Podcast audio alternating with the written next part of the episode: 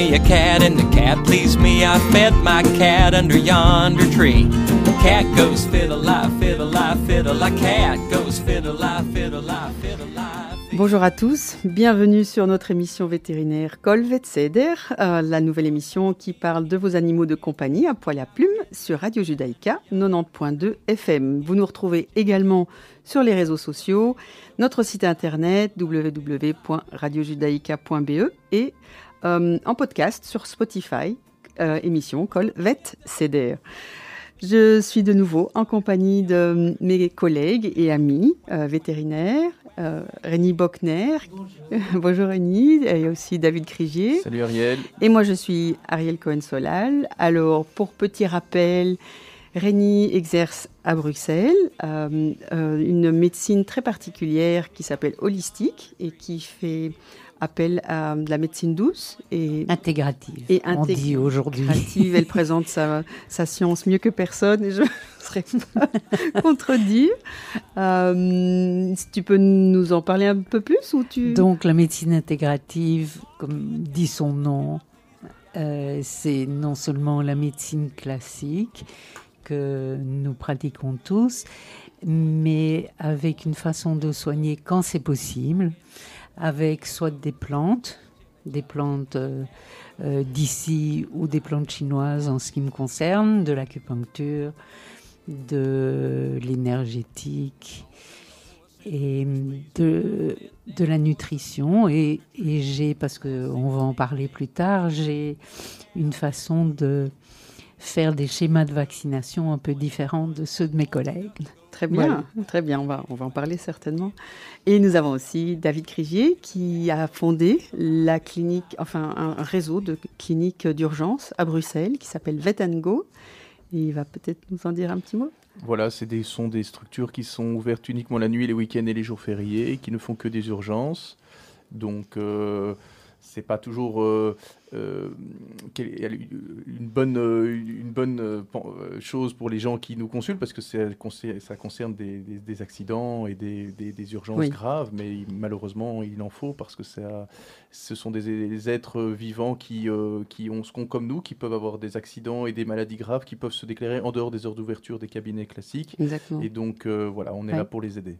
En tant que praticienne, euh, clinicienne, je peux vous dire qu'on est très heureux d'avoir ces structures.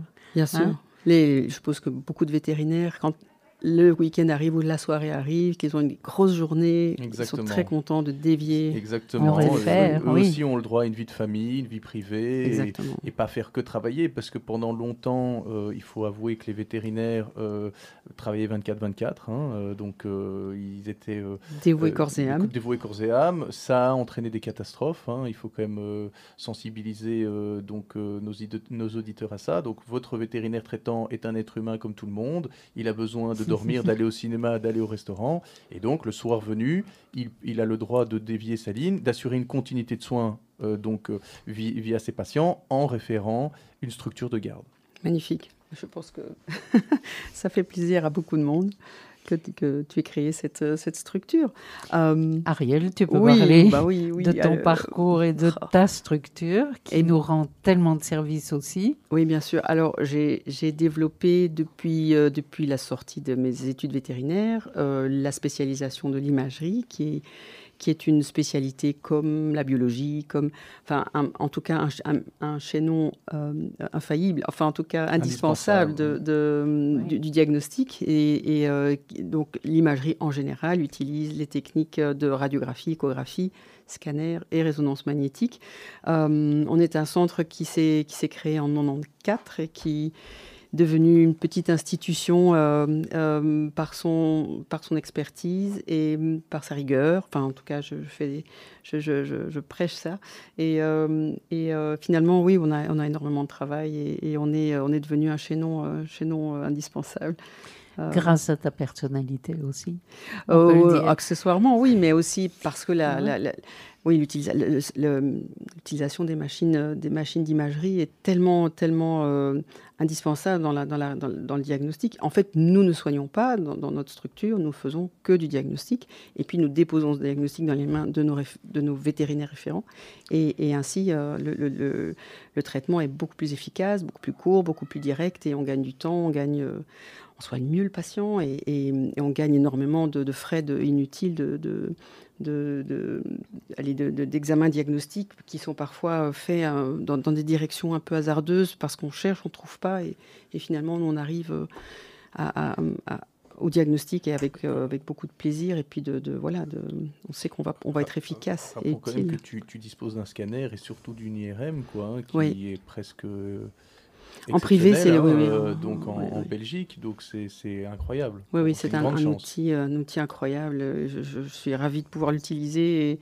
et, de, oui, oui, bien sûr, euh, même si c'est euh, des outils très, euh, très, allez, oui, exigeant, exigeant, oui, c'est ça, et dispendieux, dispendieux, oui aussi, euh, oui, c'est clair. Mais, mais, mais quel, quel plaisir de, de, pouvoir l'utiliser et de faire des diagnostics précis, parce qu'on sait ce qu'il y a, on sait ce qu'on fait, on sait ce qu'on sait où on va. Et, et c'est pareil en tant que ancienne dans la profession et ancienne généraliste, si on peut parler comme ça, d'un vétérinaire. Pour moi, c'est extraordinaire d'avoir deux structures comme celle que représentent David et, Ariel pour nous soutenir dans le diagnostic et dans les urgences. C'est impayable pour nous. Vraiment. oui, ben Alors, euh, voilà, je, je, rappelle euh, nos, émissions précédentes. Nous avons, nous avons parlé euh, des permis de détention d'animaux de compagnie. Nous avons parlé de la façon dont on pouvait acquérir un animal de compagnie. Ben, on pensait qu'aujourd'hui, ce serait sympa de, de parler de l'arrivée du chiot, par exemple, du, chiot à la maison. que, que faut-il que faut-il préparer pour cette arrivée? Comment, ça se passe, Rémi, quand tu as cette, euh, devant cette situation? Qu'est-ce que tu conseilles aux, futurs acquéreurs de chiots? Alors, en fait, euh, je conseillerais toujours de ne pas attendre la fin de journée pour aller chercher son chiot, d'aller le plus tôt possible dans la journée pour que le contact puisse se faire avant la nuit. La nuit étant une épreuve de, souvent de séparation entre le chiot et la nouvelle famille. Et il faut garder en mémoire que le chiot quitte son groupe, parfois sa mère même, mais sûrement sa nichée, et que c'est un, trauma plus ou moins bien vécu, ça dépend d'où il vient, et que donc euh, il faut mettre tout de son côté pour que ça se passe le mieux possible. Donc quelques heures avant la nuit, c'est vraiment important à mon sens. C'est ça, pour qu'il ait le temps vraiment de, de réaliser. De faire connaissance. Hum. La nuit, c'est un moment angoissant. Hein. Euh, souvent, ce qui angoisse les propriétaires d'animaux, c'est les pleurs de, ces chiots. Euh, je pense qu'il faut rappeler qu'il ne faut rien faire de manière brutale. Il faut, il faut que ça, se fasse de manière donc euh, étalé euh, et, en douceur. Euh, un chiot n'est pas l'autre aussi, il faut pouvoir s'adapter à, l'animal. Mais en tout cas, je pense que ça me paraît sain, au départ, en tout cas, si l'animal pleure et, vraiment pas bien, de ne pas hésiter à le faire dormir dans sa chambre, même si c'est pas une habitude à prendre. Et je pense que bah, c'est l'idée qu'on se, qu'on se disait de, de, de, de, lui constituer un petit endroit à lui, hein, une, cage généralement, qui est la maison, donc sa maison à lui. Et ça, ça le rassure. Alors, David, je vais, je vais informer nos auditeurs qu'il y a effectivement plusieurs tendances par rapport à l'éducation euh, du chiot qui arrive. Euh, la tendance à la cage nous vient des pays anglo-saxons et c'est une très bonne façon d'habituer très vite le chiot et comme on en a déjà parlé entre nous, ce n'est pas un traumatisme. C'est ça, c'est pas une punition. C'est pas, une, case de punition. Et, le chiot qui va se retrouver dans un endroit clos peut se sentir beaucoup plus en sécurité que dans une grande pièce. Tout à fait. Est-ce que cette cage doit être grande par rapport au chiot, petite, ou est-ce qu'elle doit être capitonnée? Est-ce qu'elle doit, est-ce qu'elle doit être ajourée? Est-ce qu'elle doit être fermée? pense que ce qui est important, c'est que ce soit confortable, qu'il apprenne à s'y sentir chez lui. Alors, l'idée, c'est pas que ce soit très grand, puisque ça, ça l'éduque aussi à se retenir plus vite que s'il n'est pas en cage, parce qu'il n'a pas la place normalement dans la cage de faire ses besoins. C'est ça. Sauf si c'est une toute petite race et on a la place de lui mettre une à l'aise. Mais souvent, ça éduque. Le, le chiot peut plus facilement apprendre à se retenir s'il est confiné. Et cette cage doit être ajourée, il doit pouvoir voir ce qui se passe autour de lui. Euh, ou, le plus souvent. Mais il a besoin de souvent de, de, nous voir au départ. C'est pour ça que je pense qu'il faut, s'il pleure la nuit, généralement on commence dans la chambre, comme ça à tout moment bah, il peut sentir notre odeur, nous, nous, nous, voir et ça le rassure. Nous entendre. Nous entendre. Et puis progressivement, je pense que ça me paraît sain de d'éloigner la cage de, de, de, sa chambre jusqu'à la mettre dans une autre pièce pour qu'on habitue le chiot à dormir dans, dans, une pièce séparée de nous. Aussi parce que, bah voilà, dormir avec un animal, euh, bon, on l'a tous fait, euh, ça, c'est du bruit, c'est il bouge, euh, c'est pas, hum, alors c'est pas toujours facile, donc je pense que autant l'habituer à, dormir dans une autre pièce le plus vite possible. Et alors après, euh, euh, évidemment, ça dépend de chaque chiot. Maintenant, après, il y a, évidemment les besoins. Euh, donc, pareil, il faut, aussi lui apprendre à, se retenir et pas à faire... Donc, en fait, cette cage, c'est théoriquement, après quelques jours de présence à la maison pour passer les nuits, et de temps en temps pendant la journée pour, pour qu'il se, se, sente lui-même dans, dans, dans, son, dans, son élément je suppose qu'elle doit être capitonnée avec un petit bol d'eau euh, et qu'elle qu'elle doit être accueillante, enfin qu'elle doit être euh, euh, pas trop changée, pas, enfin bien sûr nettoyée s'il y, y, a des accidents, mais, mais elle doit garder quand même une certaine odeur pour que ça la rassure. Et, et c'est vraiment une, une, tendance. Alors il y a la tendance, comme on disait, et, à éducation avec cage, et puis il y a la tendance éducation dans le lit. si on veut aller aux deux extrêmes, hein, c'est vrai. Si on veut pas la cage, je suppose qu'on crée un petit endroit dans, un, dans une partie de la pièce de vie où, où on, doit peut-être marquer le territoire par des petites planches ou des, euh, donc délimiter l'espace qui lui est réservé à lui, enfin ouais, et, euh, ou alors le canapé, hein. Euh, oui, ou adopte le canapé et et, et, dort là-dessus. Euh, je, pense que chacun, après, fait comme il veut. Maintenant, nous, on peut donner des, petits, des petites indications. Moi, de, ce que j'ai vu, la cage, en effet, ça donne des très bons résultats. C'est ça. Combien, combien de temps cette cage doit être utilisée, à ton avis? C'est variable. C'est variable d'un chiot à l'autre, il n'y a pas de règle, mais euh, à partir du moment donné où le chiot euh, n'a plus cette angoisse de séparation la nuit et sait se retenir pour ses besoins, on n'a plus besoin d'une cage. Ça. Mais il y a des chiens qui adoptent leur cage. Ah ben oui, hein il y a des chiens qui, aiment bien dormir après dedans. Et qui ont besoin de se retirer quand il y a une famille nombreuse, par exemple. Hein, ils ont besoin d'avoir leur calme. Et, Rémi, c'est ce que tu disais aussi, parce que ça dépend aussi s'ils ont été élevés avec un jardin ou pas, parce que ça, ça j'imagine, ça, ça, ça change ça change complètement. Si un chiot a été élevé près d'un jardin, la, sa maman chien lui aura très vite montré qu'il fait pipi et, ses besoins dehors. C'est ça. Dans le jardin. Et, alors, pour, pour l'alimentation, par exemple, on ramène le chiot de chez l'éleveur. Euh, qu'est-ce que, qu'est-ce qu'un, qu'est-ce que. Normalement, l'éleveur, je suppose, donne des instructions. Oui. Oui. Il donne de la nourriture en général ou vend de la nourriture. Oui pour qu'on pour qu'on ne change pas trop vite euh, l'alimentation. Oui, c'est important. oui, bien sûr, de, pour le, le, la, flore intestinale, etc., euh, pour éviter des indigestions. Idéalement, on continue la nourriture auquel il est habitué et surtout pas la changer trop rapidement. C'est ça. On reparle peut-être de ce sujet après une petite euh, pause musicale.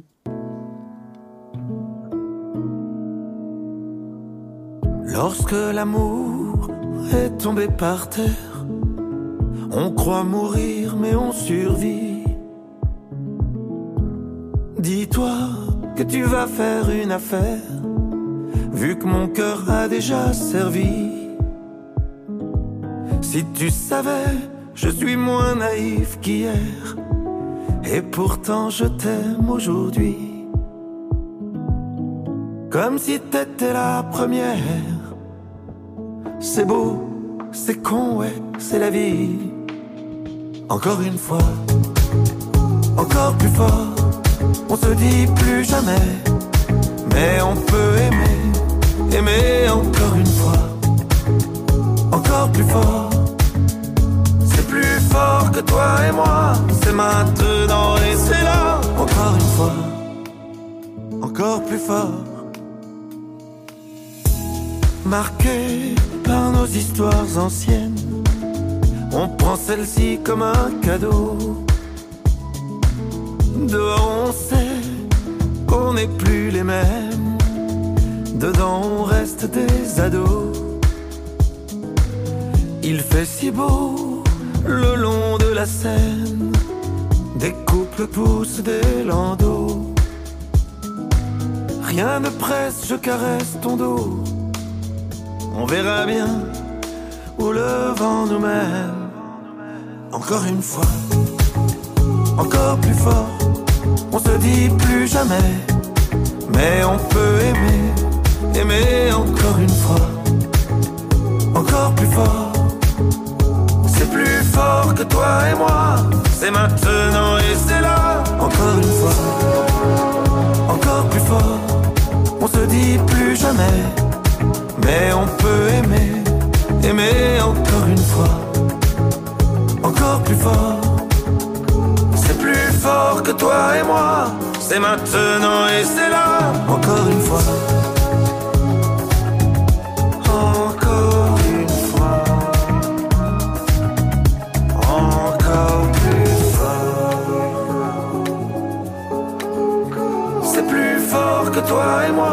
C'est maintenant et c'est là, encore une fois.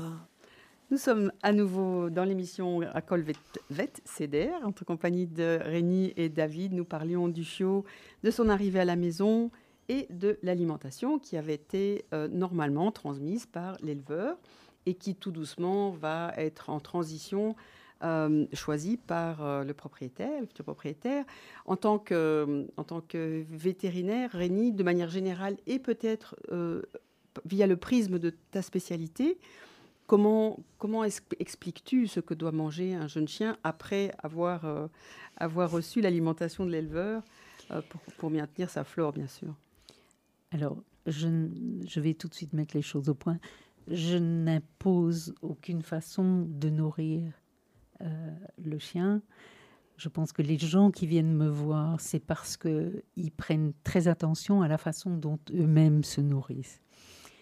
Et ils sont très sélectifs. En général, c'est des gens qui mangent bio, qui font germer les graines, qui mangent énormément de légumes. Et ils trouvent ça normal de faire attention de la même façon à la nutrition de leurs compagnons. Et j'ai beaucoup de gens qui font quasi euh, euh, la nourriture pour leurs chiens de la même façon. Mais ça n'est pas, ça n'est pas n'importe quoi. C'est très, c'est très checké. Il y a des rations, euh, des proportions de protéines, de légumes et, et d'hydrates de carbone à donner en fonction de l'âge, de la taille, de la vitesse de croissance de l'animal, etc. Mais donc, j'ai pas tendance à proposer comme alimentation au quotidien les croquettes quand des gens comme ça viennent me trouver, puisque c'est pas ce qu'ils cherchent chez moi. Donc j'aurais tendance à proposer des recettes ménagères ou ce qu'on appelle le BARF, c'est-à-dire Biologically Appropriate Raw Food, qui sont des nourritures euh, moulues, surgelées, qui contiennent en matière, qui contiennent de, du muscle, ce qu'on appelle de la viande, en fait c'est du muscle, et avec une certaine proportion bien calculée d'os et d'organes. En fait, c'est la ration qui se rapproche le plus de comment les animaux, les carnivores chasseurs mangeaient. Voilà. Ça. Donc, comme je disais, ça va dépendre de la race du chien, de son mode de vie. Et je, quand- ce que ce que on partageait David et moi, je ne vais pas là, on parle du chiot, mais quand quelqu'un vient avec un chien ou un chat qui est habitué et qui se porte bien avec une certaine, un certain type d'alimentation, je ne vais pas forcément le changer. Simplement, je vais rajouter, si je peux, euh, des oméga 3 parce que je pense que c'est très important, ou du coenzyme Q10 chez les animaux vieillissants parce que c'est un très bon antioxydant. Donc, je vais toujours évaluer ce dont l'animal a besoin en fonction de son âge, sa croissance ou sa sénescence. Très bien. En gros, un animal qui vient à la maison peut avoir une alimentation ménagère et ou alors des croquettes, j'imagine. Mhm. Le marché re- regorge de types de, de, marques différentes de croquettes. Euh, euh, ce qu'il faut savoir, c'est qu'il y a des croquettes qui sont euh, de, qualité moindre que d'autres. L'idéal étant des marques de, de- haut de gamme parce qu'il y a derrière des nutritionnistes qui, règlent les, comment dire, les, rations de manière optimale. Et c'est vrai que ça peut être une facilité quand on travaille, de ne Bien pas sûr. devoir préparer euh, tout ça. Euh, après, si on veut effectivement des, des informations euh, plus, euh, plus pointues, euh, alors on peut se tourner vers une, vers une consultation comme, comme le fait Rémi, j'imagine. Mhm. Euh, Ou, les vétérinaires en général peuvent donner des conseils en, en termes de nutrition. hein. On a été Oui. formés hein, là-dedans. hein. Donc euh, je pense que euh, de toute façon les, les vétérinaires dans leur ensemble vendent des croquettes euh, et de la pâtée parce qu'il y a aussi euh, voilà il y a toujours euh, Mais c'est sur- c'est surtout, je pense, de l'alimentation diététique, euh, donc, Tout à fait. donc dédiée euh, aux pathologies particulières. Donc, pense pas qu'ils- que les vétérinaires vendent aussi de l'alimentation. Oui, Si, mon oui, oui, oui, oui, ils vendent- ils vendent, beaucoup, beaucoup. Ils, ils vendent, Oui, oui. euh, ils- vendent des croquettes, de la pâtée euh, pour, euh, Pour chiens en bonne pour, pour santé chiens en bonne santé, pour chiens chiens malades. a- adultes, euh, pour Ok. chiens euh, euh, donc pour les, les pour chiots, pour les, les chiens plutôt euh, qui ont des problèmes d'articulation et qui sont plus âgés. euh, Oui. on, on- a on a euh, enfin le- les vétérinaires et, et donnent des conseils aussi en termes de Oui. nutrition, par exemple pour les animaux obèses, les animaux euh, donc qui ont besoin de perdre du poids, euh, euh, donc euh, clairement, il y a, il y a- c'est- ça fait partie du rôle de- de- de- du vétérinaire généraliste. Bien sûr, l'alimentation. Euh, la boisson, peut-être on en dit un petit mot aussi? Bah, bon, en tout cas, je pense qu'il faut qu'elle soit euh, illimitée. hein, euh, le, Oui. le, le- le- le- Accès. un accès illimité à la boisson. euh, les chiots, euh, euh, je sais que les chiots peuvent euh, avoir un peu de potomanie au début, donc ils, ils boi- ils vont boire plus que ce qu'ils ont besoin et donc font uriner plus que ce qu'ils doivent faire. C'est vraiment purement comportemental. Nous, parfois, en urgence, on a des consultations là-dessus. Sur de, les, gens sont Ah très inquiets. Les gens sont très inquiets parce ouais. que les chiots, les chiots boivent beaucoup, font beaucoup pipi. Et, du- mais sauf qu'en fait, il faut rappeler que c'est quelque chose de, c'est un comportement bénin qui peut arriver et qui ne porte pas à conséquence. Mais le chiot, au début, je pense que lui-même, il doit apprendre quelle quantité il doit boire pour être en bonne santé. Et au début, je pense que certains chiots abusent un peu de, de- de l'eau, mais voilà, il n'y a pas de conséquences graves. De l'eau du robinet, de l'eau particulière euh, choisie, minérale, de l'eau euh, à température ambiante, Je fraîche? pense, je pense que ça dépend du budget aussi de chacun. Euh, bon, on sait que l'eau minérale euh, a un certain coût, euh, mais on a aujourd'hui en Belgique, on a une, une très bonne eau du robinet. Et je pense que c'est pas un tort de donner de, de, de l'eau du robinet à, à ces animaux. C'est pas un tort non plus de donner de l'eau minérale. Euh, si les gens euh, veulent. Encore qu'il faudrait faire attention à la minéralisation de l'eau hein, par, Oui, par l'eau- rapport au chat. Oui, oui, oui. hein? Mais c'est est un autre sujet. Exactement, on, on en parlera On un y reviendra. autre jour, bien sûr. Donc de l'eau à température ambiante. Tout à fait, oui, oui, de l'eau à Oui. température ambiante, accès illimité. Euh, les chiots vont, vo- voilà, vont naturellement, euh, voilà, comme nous, on a soif, on va boire. ben, les chiots, pareil, vont naturellement aller boire. Particulièrement quand ils ont joué, etc. Voilà, exactement. Et puis- En retour d'une balade. On sait que s'ils mangent les croquettes, ils doivent pouvoir Tout à boire fait, Oui, oui. tout à fait. très régulièrement toute la journée. Pour avoir une idée, un chiot ou un chien, même adulte, doit boire au maximum 50 ml par kilo. Mhm. C'est une bonne euh, référence pour savoir si le chien boit trop ou pas assez. Et s'il boit trop, pas, ça peut être la manifestation d'une pathologie. Donc il faut, il faut veiller à, ça, à ne pas dépasser cette dose en tout cas. Euh, les 50 millilitres, euh, c'est y compris l'eau alimentaire. Donc même si l'animal mange, euh, euh, boit pardon, de, de- mange une alimentation, une ration ménagère qui est en général hydratée. Ouais, ou de la pâtée. hein. La pâtée, pâtée, est plus, humide, Mm. donc euh, il va aussi ingérer de l'eau comme ça. C'est ça. Mm. Il y a des différences, j'imagine, d'aliments pour les races géantes, les petites races, et aussi au, niveau de la- au niveau du comportement un petit peu Est-ce qu'il y a des choses qu'on doit... Bah, les chiots doivent avoir une alimentation riche en calcium. Oui. Ça, c'est euh, indispensable parce que, comme étant donné qu'ils sont en pleine croissance osseuse, ils ont besoin d'un apport en calcium pour accompagner cette croissance. Euh, Théoriquement, cette- cette, euh, cette- cet apport est, est- est- est bien équilibré dans les alimentations euh, Oui, industrielles, des croquettes. pe- qu'on appelle puppy. ouais, tout à fait. ça. Il ne faut, pas en rajouter à, à- à- à ce, qui est, à ce, qui est déjà, ce qui est déjà mis dans la ration. Je pense que le, le- le- le complément alimentaire en, en calcium n'est pas recommandé et même pas recommandable. Mais, mais effectivement, elle est, plus, elle est plus riche. Elle est plus riche pour les grandes races que pour les Dans les races ménagères, c'est important. Oui, oui, certainement. De... Oui, mais il faut se faire, euh, se faire bien, bien alors euh, aiguiller par rapport à ça. Euh, well, et hum, on a encore un tout petit peu de temps pour, euh, pour parler de hum, quand, à partir de quand on peut sortir un chiot de la maison, par exemple. Euh, bien sûr, il doit, il doit avoir des promenades. Ça, et... ça doit, alors, en fait, déjà, un chiot, de, de manière générale, ça- il va falloir euh, l'accompagner en termes de vaccins, en termes de vermifuges euh, et en termes de, de- de protection contre les puces et les tiques. Donc, euh, euh, les chiots, généralement, ils peuvent être promenés dès le départ. Souvent, beaucoup de. Si, si on a été chercher son chiot dans, chez un, dans, dans un refuge, ou chez, dans, généralement, ou, ou chez un éleveur, la première vaccination est souvent faite. Euh, c'est généralement le protocole qu'on adopte, c'est un protocole euh, 6-9-12, hein, donc 6 semaines, 9 semaines, 12 semaines. Donc en fonction de quand vous avez été chercher votre chiot, vous savez, euh, normalement, ce chiot a reçu un carnet de santé et euh, dans lequel les vaccins sont, la date des, va- des vaccins est répertoriée, et donc on se repère par rapport à ça. Euh, ce qui est certain, c'est que les, les, les, les, les chiots peuvent euh, donc être promenés dès que vous les recevez. Maintenant, faire très attention. euh, donc dehors, il va rencontrer d'autres chiens qui sont potentiellement euh, contagieux. Donc faire attention à ça. Les, les chiots, c'est comme des enfants, ça reste des êtres fragiles.